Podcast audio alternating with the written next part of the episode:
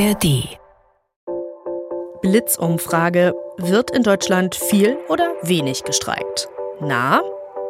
Okay, ich gebe es zu, die Frage in dieser Woche zu stellen, ist jetzt so ein bisschen fies, weil klar, gerade ist viel los. Bauernproteste, Ärztinnen und Ärzte haben zwischen den Jahren gerade gestreikt und seit gestern gibt es auch Bahnstreik. Mal wieder.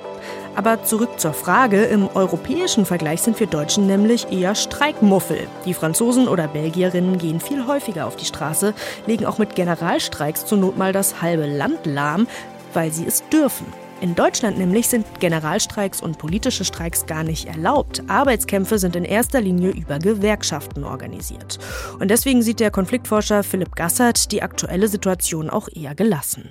Also neu ist die Konstellation in dem Sinne natürlich nicht, äh, dass wir immer wieder Phasen haben, verstärkten Protest. Denken Sie an die Wutbürger äh, rund um Stuttgart 21 in den, in den Nullerjahren oder wir hatten Fridays for Future, die letzte Generation. Also es kommt immer wieder neu äh, zu solchen ähm, Ballungen ähm, des Protests und das kommt uns vielleicht besonders stark vor, weil es jetzt gerade mit diesem Bahnstreik zusammenfällt.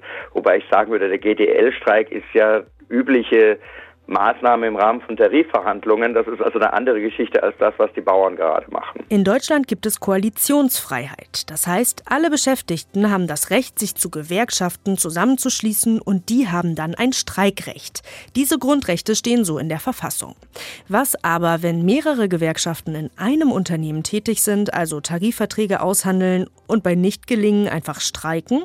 Ja, das ist dann irgendwie blöd. Und deshalb wollte die Bundesregierung dann einen Riegel vorschieben. Vor rund zehn Jahren wurde von der damaligen Großen Koalition das Tarifeinheitsgesetz beschlossen. Und das soll genau diese doppelten Arbeitskämpfe verhindern. Aber ja, wir sehen sie immer noch. Und da müssen wir gar nicht lange zurückdenken. Schon im vergangenen Jahr hat nämlich die Bahngewerkschaft EVG mehrmals gestreikt. Nun ist die kleinere Lokführergewerkschaft, die GDL, dran. Und im Ergebnis ist es das gleiche. Die Züge fahren nicht. Kann es also sein, dass mit diesem Gesetz irgendwas nicht so funktioniert wie gedacht? Darüber wollen wir heute sprechen. Ich sag's euch vorher, es ist kompliziert, aber wenn ihr diese Folge gehört habt, dann wisst ihr in nur 10 Minuten besser Bescheid, was da eigentlich im Hintergrund los ist und wieso es immer wieder zu Bahnstreiks kommt. Denn ihr hört 10 Minuten Wirtschaft und ich bin Astrid Kühn. Hi! Wir wollen hier heute kein juristisches Pro-Seminar machen, sondern einmal gucken, was eigentlich hinter diesem Konflikt steht, der uns ja irgendwie alle betrifft. Und aus diesem Grund haben wir unsere Kollegin aus der Wirtschaftsredaktion Verena von Ondarza mal gebeten, sich in diesen Tarifdschungel vorzuwagen. Nun ist sie hier bei mir. Hallo Verena. Hallo Astrid. Also Verena, was genau schreibt denn das Tarifeinheitsgesetz nun vor? Ja, also äh, dieses Tarifeinheitsgesetz, das nennen manche sogar auch die Lex Bahn oder äh, sogar die Lex GDL. Äh, denn dieses Gesetz, das wurde 2015 geschaffen, ziemlich unmittelbar, äh, nachdem wir hier in Deutschland so die größten Bahnstreiks der Geschichte hatten, 100 Stunden am Stück, wurde die Bahn damals bestreikt. Und die GDL hat damals unter anderem durchgesetzt, dass sie äh, nicht nur die Lokführer vertreten darf, sondern auch andere Angestellte bei der Bahn. Und dieses Gesetz, das äh, sagt jetzt, dass es innerhalb eines Betriebes nur einen Tarifvertrag geben soll, und zwar den, der mit der Gewerkschaft ausgehandelt wurde, die innerhalb der Angestellten die meisten Mitglieder hat. Also dieses Gesetz war damals eine Reaktion auf diese GDL-Streiks. Ja, also nicht mhm. nur auf die GDL-Streiks. Wir haben ja auch ähm, andere mächtige Spartengewerkschaften, die Piloten, die Flugbegleiter, die Ärzte und so weiter. Aber ähm, es gibt einen sehr deutlichen zeitlichen Zusammenhang. Okay, aber offensichtlich verhandeln die ja immer noch und streiken auch immer noch. Also was hat dieses äh, Tarifeinheitsgesetz jetzt nicht untersagt? Ja, genau. Also dieses Tarifeinheitsgesetz äh, kann ja nicht in die Grundrechte eingreifen. Äh, wir haben in Deutschland äh, Koalitionsfreiheit, also das heißt, man darf sich mit verschiedenen Kolleginnen und Kollegen zusammenschließen zu einer Gewerkschaft. Es gibt das Streikrecht. All diese Grundrechte kann das Tarifeinheitsgesetz natürlich nicht aushebeln.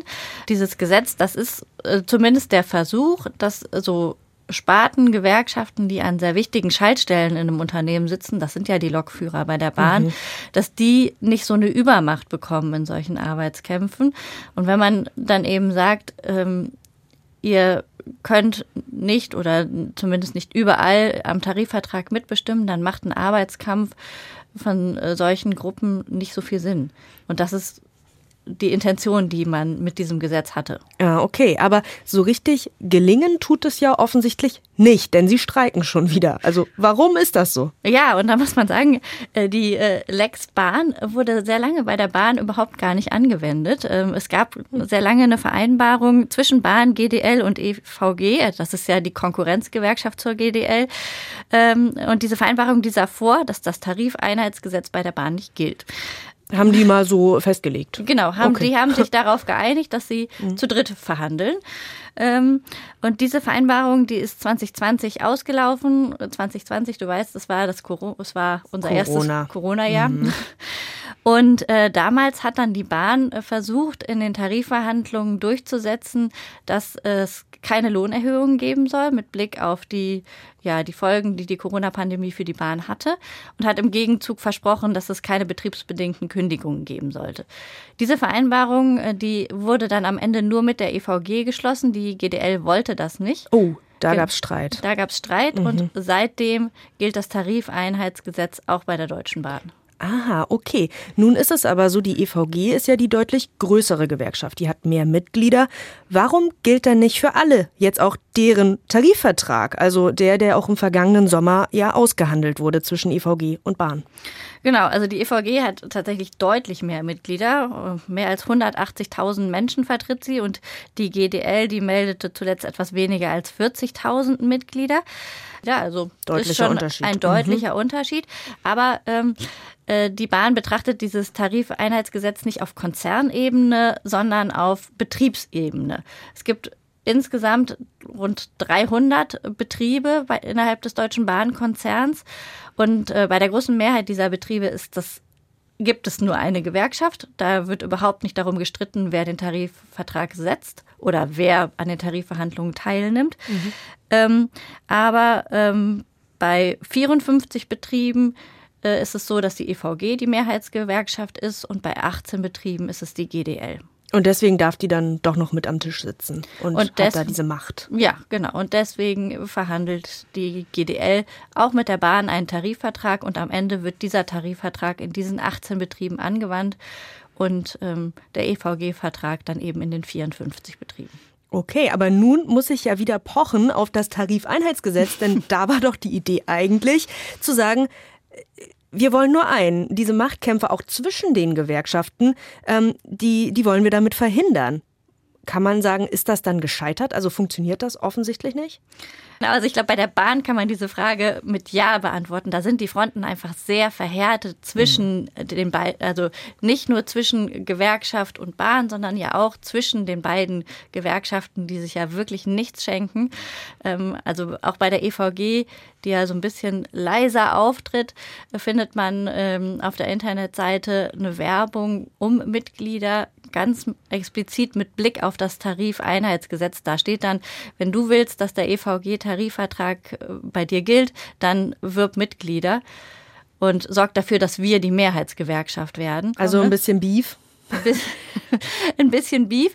Äh, und es ist ja, also es ist ja äh, unbestritten, dass Arbeitskämpfe für Gewerkschaften ein ganz wichtiges Instrument sind, um Mitglieder zu binden und äh, oder auch um neue zu gewinnen. Das sieht man auch nach jedem Bahnstreik, dass die Mitgliederzahl da der jeweiligen Gewerkschaft nochmal wieder zunimmt. Und das heißt, so in diesem Machtkampf und in diesem Gefüge der ähm, oder ja in der Art und Weise, wie diese beiden Gewerkschaften zueinander stehen, äh, führt dieses Tarifeinheitsgesetz offensichtlich eher dazu, dass dieser Machtkampf nochmal verstärkt wird und beide Gewerkschaften hauptsächlich daran arbeiten, die Mehrheitsgewerkschaft zu werden. Mhm. Also kann man sagen, war irgendwie ein Versuch, das zu befrieden, ist aber ganz schön nach hinten losgegangen. Gibt es ja. denn irgendwie weitergehende Ideen, wie man das jetzt äh, weitermachen könnte oder ändern könnte? Oder ja, müssen wir jetzt einfach damit leben? Also es ist auf jeden Fall eine ziemlich schwierige Kiste, das zu mhm. ändern, weil ähm, wir haben es ja am Anfang schon angesprochen, dass äh, dieses Tarifeinheitsgesetz, das tangiert ja einige Grundrechte, das Streikrecht, das, die Koalitionsfreiheit. Und da, da muss man ja so einen Balanceakt finden, dass man auf der einen Seite diese Grundrechte wahrt und auf der anderen Seite eben dafür sorgt, dass diese Tarifeinheit gegeben ist. Mhm. Das ist, glaube ich, nicht einfach. Mhm. Dieses Tarifeinheitsgesetz ist jetzt schon von mehreren Gerichten äh, geprüft worden. Das Verfassungsgericht, äh, soweit ich weiß, gibt es auch keine Mehrheit im Bundestag für eine Änderung. Klingt ehrlich gesagt, als müssten wir uns noch auf mehr Bahnstreiks ähm, einstellen, auch in der Zukunft, aber gleichwohl. Und das hört man ja auch immer, wenn man Fahrgäste dann hört. Die, da sagen ja auch immer ganz viele, ja, eigentlich ist es ja deren gutes Recht zu streiken. Also genau in diesem Spannungsfeld bewegen wir uns hier offensichtlich. Vielen genau. Dank für die Information. Ich zumindest ähm, sie jetzt ein bisschen klarer. Sehr schön. Na prima. Nun haben wir also nicht nur Arbeitgeber und Gewerkschaften, die über Kreuz liegen bei Fragen wie Arbeitszeiten, Lohn und Schichtdienst. Nein, auch die Gewerkschaften stehen untereinander noch in Konkurrenz. Tja, aber was steht unterm Strich? Wir müssen da irgendwie durch. Also lasst euch nicht ärgern und hört gerne wieder bei uns rein. Morgen gibt es wieder eine neue Folge 10 Minuten Wirtschaft in der ARD Audiothek und überall da, wo ihr gerne Podcasts hört. Thank you for traveling, äh, listening to 10 Minuten Wirtschaft. Ich bin Astrid Kühn. Take care and goodbye.